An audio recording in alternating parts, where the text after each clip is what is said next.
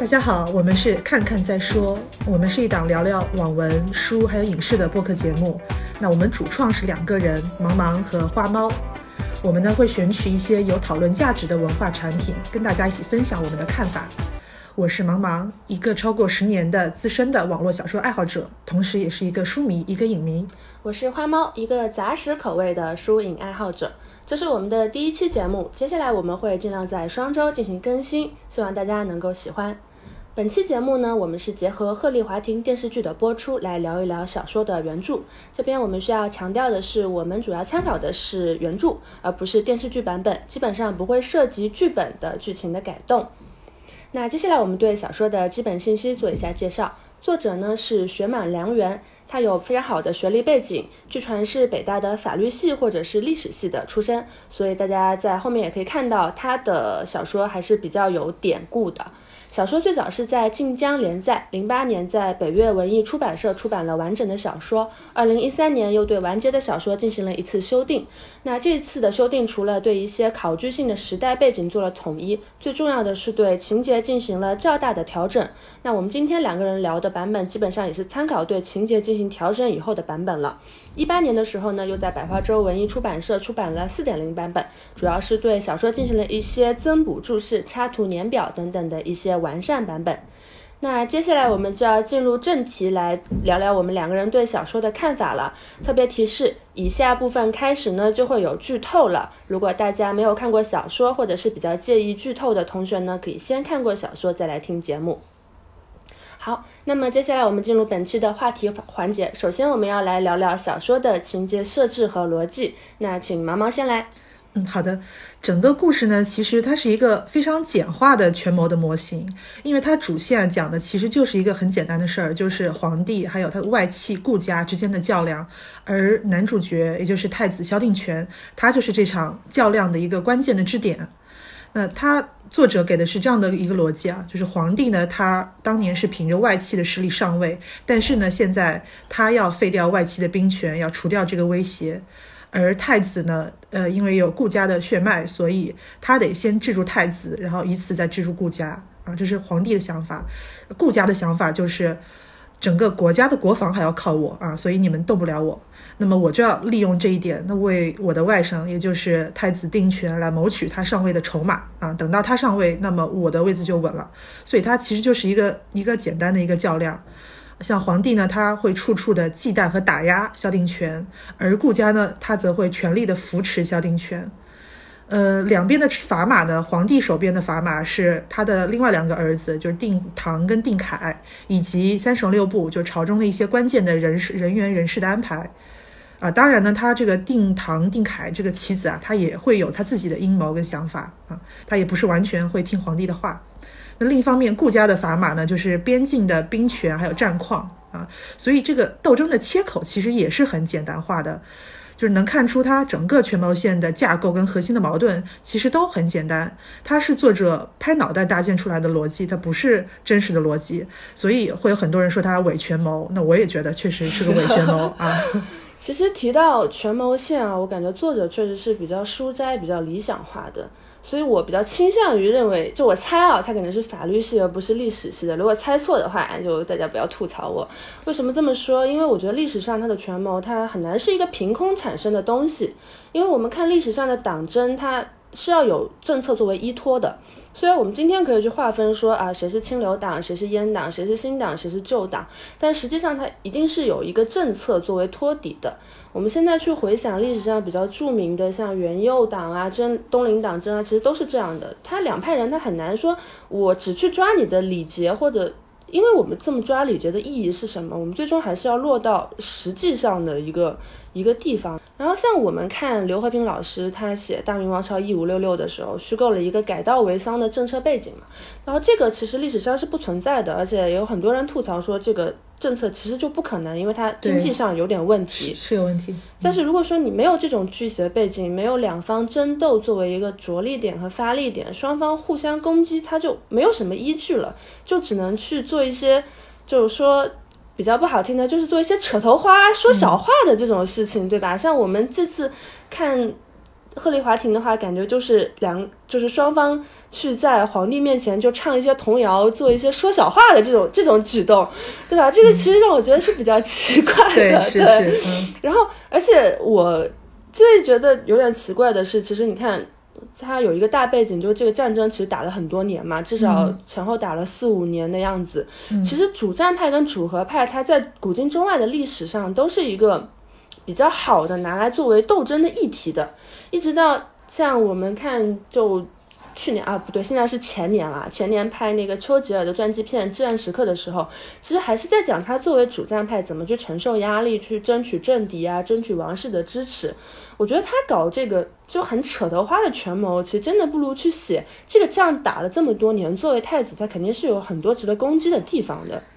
对，我是觉得其实作者他是不太会写这种实际的政策也好，实物也好，什么战事也好。对，他下部讲了很多次，说太子定权搬了四五年的实物，所以得罪了很多人，所以呢，朝廷的文官会在舆论上纷纷攻击他，主要是为了突出说萧定权千夫所指的孤独感嘛。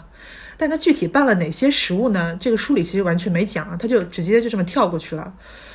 他，我觉得他。他我觉得他这块应该是参考，就是北宋言官政治的这么一个形态，就那个时候就是规矩啊、礼制啊，就这样来相互来攻击，抓住谁的小辫子就往死里喷他，倒也不说 不是说不能这么写，但就会显得很无聊，就像扯头花都是嘴炮的感觉，嗯，对。那那那我们接下来再聊一聊，因为我觉得啊，总体而言呢，它其实是一部小作者的自嗨的小说，就是他是想先想写萧定权这么一个人物，再去围绕他编这么一个故事。所以我觉得其实我们来分析这个人物，是比这个分析权谋可能更有意义的地方啊。我觉得作者想表达这个萧定权，他是他想表达是他饱受这个父权制的痛苦，而且处境非常的孤独，但是他心中又有坚守王道的这么一个理想主义的人物。啊，所以就他在皇帝那边，他虽然是父子的关系，但是呢，却被皇帝看作是一个异端，既做不成父子，他也做不成君臣，他是一个父权制度下的失败者。在顾家那边呢，就是他们关系会更亲密，但是他们价值观根子上会有冲突。就是萧定权的王道不允许说他把这个边境的战事作为一个筹码来换取自己的上位啊，所以结局他就是自己剪断了顾家的这支羽翼，他也自杀殉道了。所以我觉得他其实这个整部小说就是为了成全萧定权这个角色。那上下两部四十五万字啊，情节浓度真的挺低的。他大量的篇幅是来渲染他的内心世界，来描绘他的情绪。那我觉得脱水一下，其实至少能减掉十五到二十万字吧。啊，就就你感觉到雪满良缘真的太爱太爱萧定权了，因为我觉得他自己也是有清高的。那种文人的义气的，所以他投射到了萧定权身上。你看那个女主角阿宝，她其实我觉得她也是萧定权的一个分身，或者说说是作者的一个分身吧。就是他会去陪伴啊、分担啊，以及包括去呃理解、会去响应啊萧定权的痛苦和理想。所以我觉得这个女主角的角色虽然说重要，但是她其实不是一个完整的人格，而是萧定权的一个副人格。嗯，这个我觉得确实说的非常对，就是。女主角整个给我的感觉是一个很面目模糊的一个一个存在的，对。然后你看，就是萧定权他的这个人设啊，可能是有点处女座的，就是非常洁癖。对对。他作者其实用很多次去描写他是一个很洁癖的一个人，然后包括可能就是比较。严苛啊，这种，然后我觉得这些年的人物塑造上，大家好像都会比较喜欢这种来做一个有点小缺点的这么一个人设，来体现他不是一个完人，不是那么玛丽苏啊、杰克苏啊这种。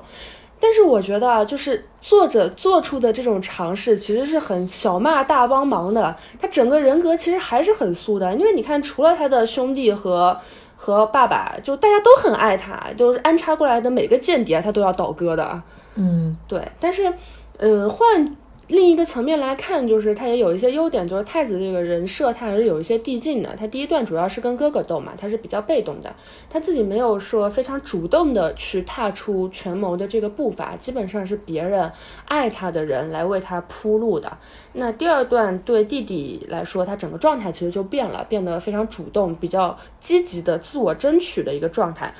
不管是说争取这个王道，还是说争取这个地位啊，他这个权谋的步伐其实是很主动的。那到最后的话，他最后又放弃了这一切嘛？那我其实这个做到这个塑造啊，不管有没有表达出作者他整体塑造这个原意，但我觉得他至少在人物的这个发展、人物弧光的探索上，我觉得还是做出了一些尝试的。对，我觉得他这个小说上下两部，它主题其实不一样的。他上部呢讲的主要是说定权，他作为一个臣子，还有一个儿子，他面对他的父亲和君王，他的一些痛苦的处境，他多少是被动的。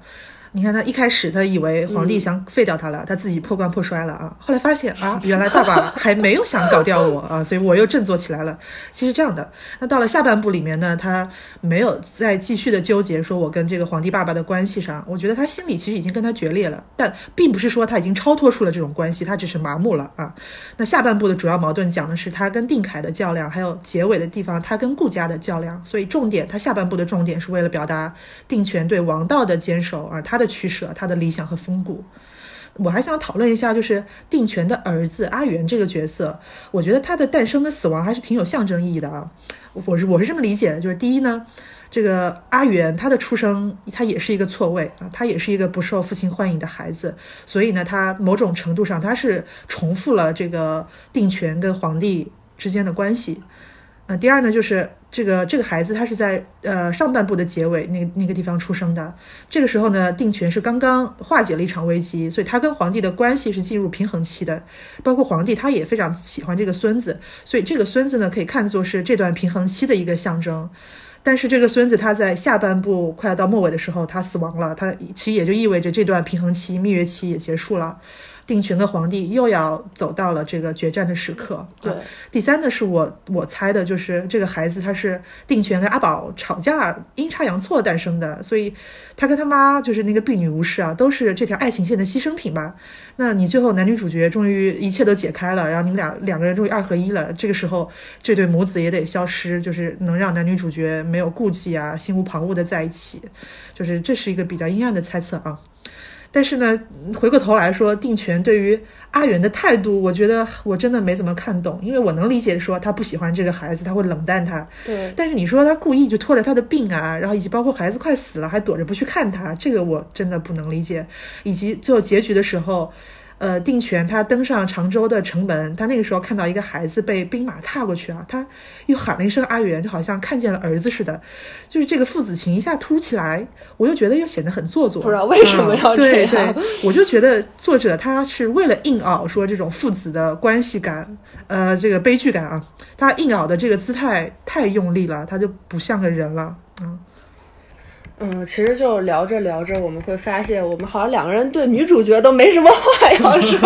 就是对这个女主角，好像确实是在我的感觉啊，就真的是面目比较模糊的一个存在的，就完全是为了衬托，就像毛毛刚刚说的，作为男主角的一个副人格来存在的。对，那接下来我们来聊聊这个小说的利益和内涵吧。就是有很多人说啊，这部小说的悲剧感是很浓厚的嘛，那不知道。就是说，这种悲剧感是不是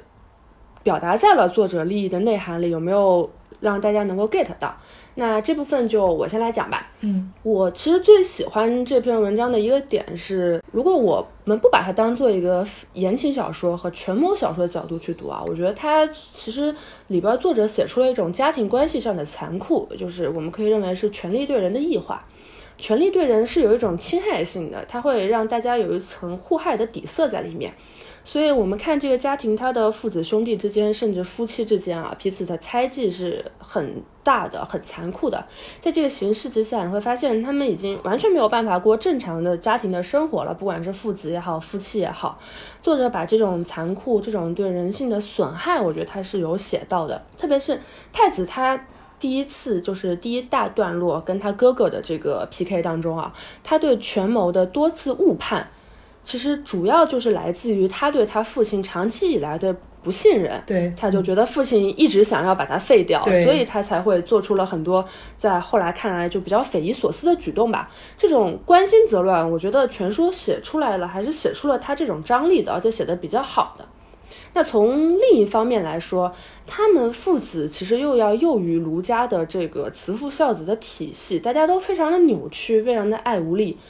他们说是互相猜忌啊，但内心我觉得又可以感觉到，他们还是很希望得到彼此感情上的回馈的。你看最后，像就是父亲他就是皇帝他对阿元的这个疼爱，其实并不是一个伪装的这个东西。所以我觉得这个其实还蛮中国家庭的。就比如说你的父母啊，对你有什么不满意或者有什么期待，中国的父母他们可能会不会很直接的跟你说，哎，这样子要这样或者要那样，会用一种比较委婉甚至说很隐蔽的方式，其实就是借题发挥嘛，来传达这种家庭生活中那种低气压。然后另外有一个很有意思的就是，你看，就是说他萧定权作为一个没有怎么受过父爱的人，他也不知道怎么去向他的孩子阿元去传递这种爱意的，他自己也会变成一个很别扭的在父子关系上的这种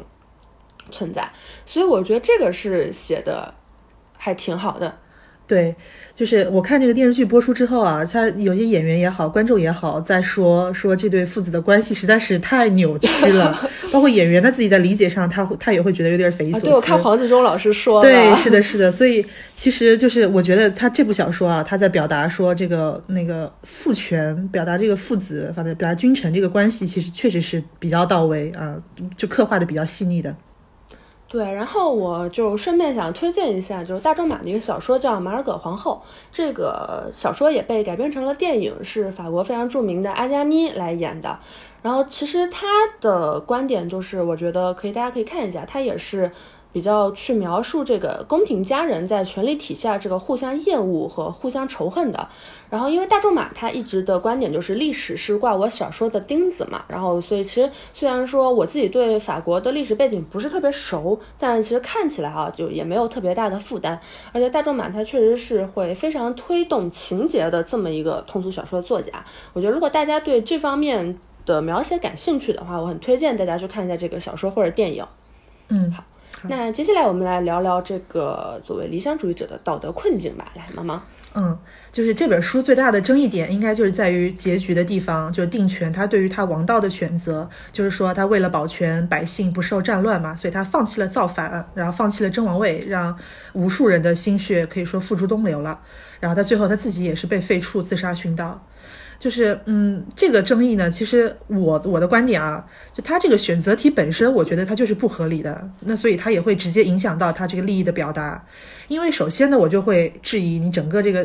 底层的逻辑的设计啊。因为在我的理解里，你这个权力斗争啊，你本来就是统治集团你内部的私养啊。但是玄满良缘呢，他非要强行设计一下，他要把定权的存亡跟边境的战事啊，跟百姓的命运去联系起来，他就会赋予定权一个非常高尚啊、很大义凛然的动机。意思就是说，这个参与这个斗争的所有人，你们其实都是视人命如草芥的。那只有我定权一个人，我是高风亮节，我是心怀百姓的。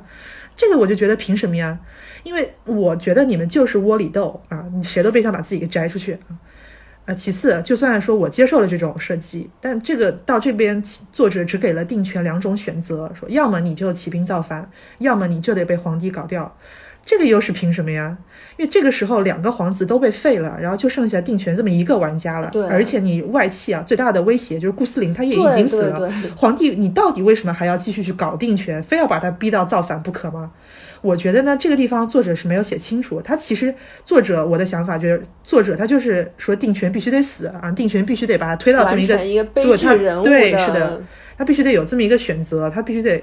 结局的大高潮嘛，所以它整个困境在我看来，它就是一个强行的、一个人造的困境。所以呢，在这个基础上去渲染说理想主义者，我觉得说服力很有限。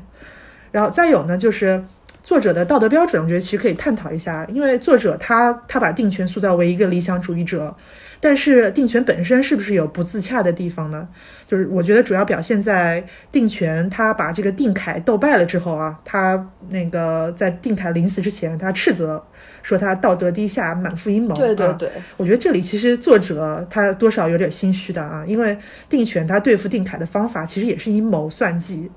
还是那句话，因为权力斗争你就是窝里斗，对吧？赢就赢，输就输。你你没有必要说非要去站在道德的高地上，说我就是高尚君子，你就是卑鄙小人。但是呢，我能感觉到雪满良缘，他是必须要给定权去造一个道德高地的。就他给了很多说杀定凯的理由，意思是说你定凯，你既是家贼又是国贼啊，我用阴谋杀你，那也是理所应当的。然后这还没完，就是后面他又让定权，就是他自己说啊，说哎，我我很遗憾，我没有用君子的方式去堂堂正正的击败小人，然后又让这个他的这个幕僚许许呃许昌平安慰他说这是时代的错，不是你的错啊，我觉得有点又当又立啊。对，因为这个地方我觉得很确实很突兀，是。其实我们从一个上帝视角来看啊，就是定凯他确实是在可能他有干涉军政，但是你发现即使是从这个上帝视角看，他全书对定凯干涉军政，他也只有一个明显的证据，就是他给这个手边的这个李明安有一幅画，画这个画是定凯自己画的。那其实你从就除除了这个角度以外啊，其实他任何的其他的所有的猜测都是非常诛心的。还有说弟弟逼死母亲，那他这个母亲，他真的是被弟弟逼死的，还是说母亲他就想自己就是说为为自己的儿子去奉献？这个其实你是说不定的呀，对不对？他完全是站在一个诛心的角度上说，你这个弟弟又是国贼又是家贼。对。但这个诛心，其实我觉得他本身就不是一个很君子的行为。对对对对。然后其实作者啊，我觉得他的价值观，他是在写一个简化以后的道德困境，就是。我我自己的理解啊，就是他最后对于他放弃这个王位的这个做法，就是我们是要程序正义还是要结果正义嘛？那最后太子有一段描写，就是他对这个小顾将军说的，大意就是你用践踏理想的方式来实现理想，你是求不到真正的理想的。大意是这样。嗯，那对这个其实我也是，我不是说他这个东西他是对是错啊，因为不同的人他可能有不同的价值观。那在这里我其实想推荐一部一六年的电影，叫《斯隆女士》。它是针对一个很具体的个案来写的一个权谋电影，嗯，它的主要的历史背景是美国，它有两派人嘛，在针对这个枪支控制法案来进行投票。这部电影的女主角她是支持控枪的一方，然后另外可能就是支持不控枪的一方，他们的就是整个经济优势啊，然后包括这个支持率可能在当时都是更高的。那他在这个过程当中，他怎么去布局，怎么去，说实话就是利用身边的同事朋友的资源来做这件事儿。就是我们说，他作为一个理想主义者，他为了做到他心中认为的正义，他是可以去做一件肮脏的事情的。他他可以不是那么的道德高标的。女主角在这里面有一句话，那她这个背景是说，她为了这个取胜嘛，去利用了一位同事他的私事，然后这位同事他之后就有一点崩溃嘛。那这时候女主角跟他说，他说我的专业是要为了我们团队的胜利负责，我对你的情绪价值没有责任。你而且你会发现，他这个这部电影，它的所有的框架都是在一个现代政治体系下的操作，所以我觉得他其实把这个道德的困境，他摆出来摆的摆的就是更明显，然后也更让人去可以思考，就是我到底是不是应该这样做呢？那但是其实回到我们这个小说，就是因为作者，我觉得他心里是有这个预设了这个答案嘛，嗯，但是你觉得他真的？这个答案就是他真的能够达到吗？我觉得他他是有一点点怀疑的。那么他最终反抗了什么呢？其实我觉得他是什么都没有反抗的。他的伦理观啊，他的王道其实是非常保守、非常没有突破的。作者塑造他作为一个奉行王道的人啊，他主要的就是三个角度嘛。第一个就是他很爱干净，很有洁癖，这个我都觉得没什么好说的，就这个是一个很外在、很表象的一个东西，对吧？就是你说那颜回一箪食一瓢饮居陋巷，他这个道德观是非要洁癖、非要精于仪表才才能展现的吗？而且你说你战争时期你还非要用这个高贵的香料，他这个本身我觉得自洽起来就是很难的。第二个就是他对声明非常好，他希望这个误伤其名，希望这个战争快点结束。但你会发现，全文他这个所有的人名啊，他连背景都算不上，他就他就只存在于作者发的议论当中。然后对于作者来说，他就是就是这些人名，他完全就是没有任何感想的，非常麻木，非常痛苦，非常非常就是就其实跟整个小说没有任何关系，就是一个背景板。对他连背景板我觉得都算不上，对对对对，然后。而且就是最后我们到他最后最后的一个地方，就是他放弃了这个这个皇位嘛，就放弃了他唾手可得的这个东西。然后我其实觉得啊，就是这个东西你要说的好，你是可以展现这个这个作者他想要表达的定权的这种悲剧感。但其实我看到最后的时候，我是发现他是有一点点搞笑的，就是就是他首先他发了一大段感慨，说这个人民他是非常痛苦、非常压抑、非常麻木、非常没有办法解脱的。然后还写说，嗯，这个常州血红的夜色下面，他这个人民就处在这个无间地狱之中。完了，他这话锋一转啊，就萧定权之前就跟他那个小姑将军喊，他说：“这是我萧家的天下，不是你顾家的。”我我当时看到这句话，我都傻了。我觉得他最后他他维护什么？就是他放弃了什么呀？就合着你这个理想君子，你最终大前提你还是肥水不流外人田嘛，对不对？就是你维护的不是什么王道啊，你维护的是你们家的皇权，你们家统。是合法性，那小顾将军他可不可能有王道呢？不管他有没有可能有王道，不行，反正天下不能是你小顾家的，天下得是我家的。然后我们再来讨论这个王不王道的问题。所以我觉得他这个就就是非常非常非常分裂的、非常割裂的这么一个一个表述。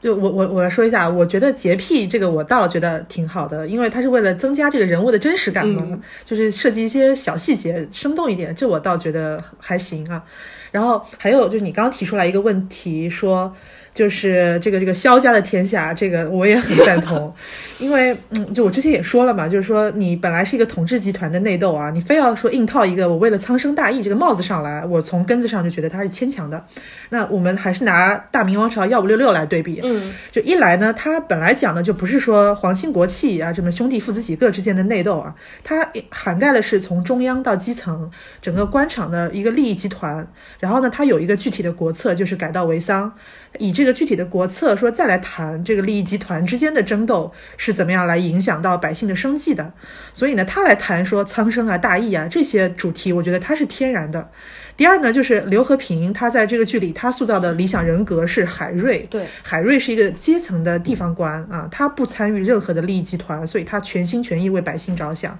而在这个剧里呢，中央的统治集团其实多少都是有些私心的，就连说他的正面人物誉王那一派，他也犹豫过，说我要不要用这个就是放任这个洪水这个方式来去对付严嵩一派。所以我觉得你把这个理想人格放在海瑞身上，比起说把它放到一个。太子萧定权身上，他其实合理多了啊，可能这这我觉得这是萧定权在身份上的一个原罪吧。当然拿大明王朝来对比，好像也有点欺负人啊，所以我要再抬一手啊，我要再对比一下《庆余年》。就总体来说，鹤唳华亭还是知行合一的，就是主角最终还确实是用生命来践行了他的价值观的，不管说牵不牵强吧。《庆余年》的他在我看来就是真的很鸡贼的一个利益啊。就是大家经常夸的说他暗线的叶青梅啊，他有一段这个人人平等的台词。那在我看来，他完全就是口号啊，因为他都不是说是理想主义者了，他是空想主义，而且他的 政治理想完全是金手指式的啊。所以他他，我感觉他就是猫腻，他为为了给自己的小说贴金而已。实际上，猫腻自己相不相信呢？他根本也不相信，因为你看他明线的权谋，它纯粹是各个统治阶级的斗法。而你说那个叶青梅留下来一些遗产跟资本，那还不是说让这个主角范闲继承了，完了之后干翻了大 boss，然后最终坐拥天下财富，最终三妻四妾嘛，对吧？他其实他真正相信的是明线的这么一个，嗯，就是爽文式的这么一个过程。所以我觉得很多人说猫腻是文青，就算是文青，他也是那种油腻型的文青吧。我觉得真正你说那种文青的文人义气啊，其实还是选满良人这个样子的，嗯。嗯，我们接下来再再再，我觉得还是想再讨论一下感情线。虽然我们说了这个女主角的面目非常的模糊，对对，但是她实际上她她作为贯穿全书的一条线，还是还是要讨论一下。嗯，你来，就是我觉得这个恋爱线条是很突兀的。就说实话，虽然因为我刚看的时候啊，我是把它当成一本言情小说来看的，然后我到看完之后，我对这个恋爱线我的感觉就是很模糊，很朦胧。对，因为我们说作者他写萧定权嘛，其实他这个萧定权是一个非常就是理想的一个男主角楼人格，至少是对作者来说啊，这个人物他是非常理想一个人格，然后有很大的一个悲剧性。但是你会发现，他这个正义观和人格，他虽然促成了男主角的悲剧，促成了这个结局的悲剧，但是他跟这个恋爱线他没有一点关系啊。你会发现，这个男女主角的相知跟相爱，它主要的张力来源。和这个君子人格，我觉得就没有办法去作为一个对位，嗯，特别是最后一章啊，就写阿宝他回忆说他第一次见到萧定权嘛，就是，呃，他当时还是一个洗衣服的宫女嘛，对吧？然后他看到萧定权，就第一眼他就就是要倒戈了。那你这说白了，不是还是因为他长得好看吗？对不对？就是他，其实我是理解他作者作为，就是他想要塑造这个东西，就是说他们两个人都是非常聪明的，都是没有什么依靠的。但是这种理解，我觉得是他两个人作为一种困兽体系中的一个互相取暖啊，抱团取暖，互相理解，它是一个同一处境下的共情，但不是同样的一种精神的共鸣。就是他们之间，你说女主角她对这个天下苍生啊，对这个。常州战士他有什么理解吗？我觉得至少作者没有让我感觉到他们有有这种理解。对，嗯，我倒是觉得感情线还挺好理解的，因为之前也说了嘛，就是说女主角阿宝呢，她是定权的一个分神，他们有非常相似的地方。当然，我本身不太不太感冒啊，这种说两两两方太过相似的感情线。嗯，我觉得就是他其实这个爱情他写的有点类似于定权自己跟自己相爱啊，就说到底还是因为作者太爱这种人格了，对，所以他就自恋嘛，就分裂出阿宝这个角色。就是这条感情线，你刚刚说跟君子人格没关系，其实我觉得也还是有关系的，因为。他他在阿宝跟这个定权身上，他都在塑造这么一种君子人格嘛，就两种君子人格相互吸引，他可能是想想写出这样的一种感觉。然后除了这条主线呢，我觉得其实这个小说在另外的情节上，其实还是能看得出来言情的感觉的。嗯，就是呃，皇帝萧睿他在怀念他的先皇后，就是定权的生这个皇帝跟先皇后，他他们一种无望的爱情，然后相互折磨。就是这样一种怨偶的感觉，其实是哎有晋江的风格。我一直理解成先皇后喜欢的是皇帝他哥哥，对，是的，就是一种错位的爱情，然后爱而不得，皇帝对他爱而不得，然后对他的儿子也是感情复杂。其实我觉得这个就是典型的说由感情去驱动的这么一个强的动机，它是挺言情化的。明白，嗯。对，然后我可能多说一句啊，就是这个，我其实有点想到想说，就是《倾城之恋》，当然，因为其实两者不是特别好类比嘛，但是我觉得就是，其实你看，同样作为大时代下小人物，他对于命运是没有办法反抗的，他没有没有什么可以作为的地方，然后他们两个人。嗯，流苏和柳原他们也是互相算计，也是有相爱的。但是我觉得，就是男女主角他其实都是有一点就是无赖的，就是很市民性的一个气质。然后对经济啊，然后包括就是对自己生存的这种考量啊，是比较到位的。他们的恋爱线，我觉得就是真真和假呀，然后自保之中的情谊，就是时代整个时代的。背景时代的压制、生存的困境，他怎么去挤压人和人之间的情感？我觉得张爱玲她，因为她是很能够直面这种挤压的。她对于这个东西，她其实是我甚至觉得她是有点欣赏的。就是在这种乱世里，我作为一个平凡的人，我要怎么去面对这些？我我能做的就是我们搭个伴吧。对他对这个东西，其实他是就他不会去抬升这个东西，但他也就很直面对。嗯。啊，刚刚我们把这个小说的这个主要的情节啊、利益啊，然后爱情线啊都梳理了一下。那接下来再谈一谈，说这个小说最大的特点之一吧，就是它的文笔、写法还有用点。那文笔的优点就不用多说了，它口碑已经在这里了，就是说它文字的。呃，精美，还有古意，还有旁征博引啊，包括用典等等等等，就文化水平上确实是网文界的顶级了。呃，豆瓣呢有读者评论说我是学文学的，那我看到小说里密集的典故啊，而且我都看懂了，他就非常豆瓣，对，而且他好像压迫那种塑料泡沫纸一样，它有快感啊。我觉得就是这个小说就特别适合这种人来看，就是一个一个抛梗，一个接梗嘛。那我其实文化水平没那么高啊，但是我看典故就经常需要百度。那我觉得。不百度也不妨碍我来理解整个故事。我觉得这个作者他用力过猛，有点掉书袋，就纯属自嗨跟自我陶醉，像炫技啊、卖弄。比方说顾思林将军上奏章辞职的这么一个情节，作者那是直接把一整篇奏章都写了出来，有一千来字啊，就文采确实是很文言文确实不错。对你文言文确实很牛逼，你学的很好啊。但是有什么用呢？就是你不写出来，难道我们就不知道顾思林他想说什么官话套话吗？这个就是作者他自己写嗨了，他没有管。说这个小说整体的情节性也好，互动性也好啊。然后我觉得作者在写法上还有一个很明显的特点，就是他有一种独幕戏剧的感觉。他会在某个单独的场景里面大书特书，然后用一个个场景在串联整个故事。所以你要说从小说的技巧角度来讲，它其实缺少一种翻转腾挪、张弛有度的这么一种感觉的。它是技巧上它是有点欠缺的。就在场景里面啊，比如说吃顿饭吧，啊，就是我每一个瞬间的情绪，他恨不得给你细细的、不厌其烦的都描述出来，就是给非常多的大特写。他的写作的范式就是我一定要有一大段的华丽的景色的描写，我来衬托人物内心嘛，然后我再来一段很优美的独白的抒情，我来表达我这个人物此时内心的情绪。就是他当当他成为一种写作范式之后，就挺死板的。我觉得你这个细致的情绪捕捉，你必要的时候用就可以。你整本书都是这个样子的话，就是内心戏真的过分多了。因为你这帮人都是来玩权谋的啊，结果你写的这么的多愁善感，这么的敏感细腻，那真的有点违和。回过头来看，你整本书四十五万字，主要情节其实就那么几个，它硬是被拉长了，然后连篇累牍的写啊，时间跨度啊，你看它主要情节也就两年，就上部写一年，下部写一年，中间隔个四年嘛，它整体跨度是六年，它故事推进其实挺慢的，它叙事效率不高。当然优点呢，我觉得是他场景里的对话啊、细节啊这些写的确实是挺好的，挺能触动人的。比如说有一个就容易忽略的，就定唐、定凯、皇后这母子三人的关系吧，啊。嗯，有一个细节就是定唐被赶去翻地，说可能再回不来了。呃，皇后给他新做了衣服，然后告别的时候看到衣服上还有线头，他顿时觉得我怎么给儿子这么不好的东西？他急得就用牙去咬掉那个线头。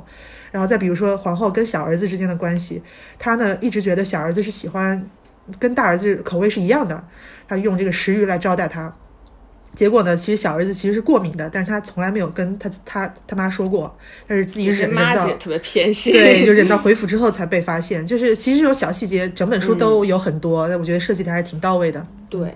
然后，其实我想说一下，典故之所以成为典故啊，它是需要双方都能够 get 到这个含义的。就像我们说抛梗嘛，你要是不懂这个梗，我抛给你是没有价值的。然后，其实是我是也是在做这期节目之前啊，我去搜这个“鹤唳华亭”这四个字，其实这四个字也是有典故的，《世说新语》里的一个典故嘛，就说有一个陆机。他是他是一个书生，其实陆机我感觉这个形象其实就跟定权有点相似。他是一个书生，但是他阴差阳错呢，他就被派去派兵打仗了。结果当然是就惨败了嘛。惨败以后呢，就被诬陷说他肯定是有通敌这个行为。那他的这个主公就要把他杀掉。杀掉之前，他就说：“他说啊，鹤唳华亭可复得乎？我还不能还能不能再回到我家去听这个白鹤在叫啊？其实。”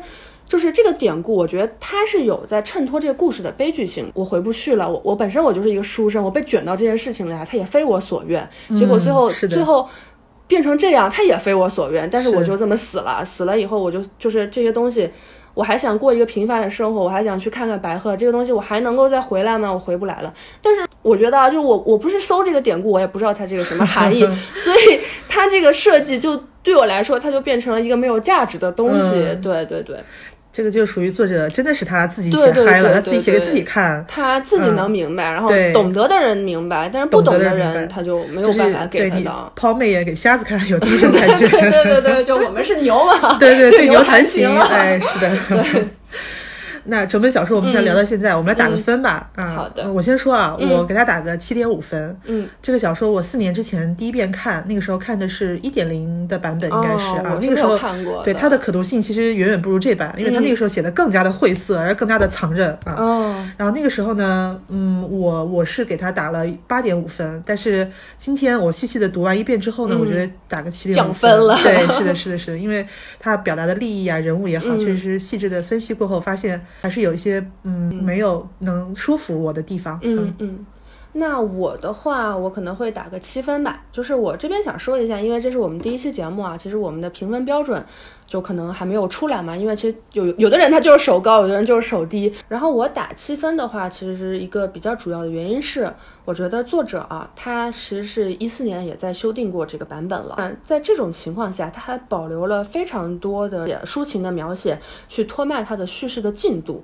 让我觉得作者他对小说是没有野心的，就是你再回过头来看，回过头来改的时候，如果你没有舍弃掉当初不好的部分，那我会认为你对这部小说的定位它就是这样了。嗯，你觉得它就这样了？那我觉得那也那就这样了吧。对对对对对，是这样子的。好的，那么我们这个关于鹤唳华亭嗯就聊到这里。然后大家如果对于小说或者说对于对于电视剧有什么想法的话，也可以给我们留言。然后对于以后我们的选题，也大家也可以在留言里面给我们建议啊。那本期节目就到此结束，大家可以在微博搜索“看看再说”和我们互动。我们的节目呢，同时也会上架网易云音乐跟喜马拉雅平台。如果大家喜欢的话，也欢迎大家推荐给亲朋好友，也欢迎给我们打赏，期待大家留言评论。我们应该会尽量保持双周更新吧。对，对对对对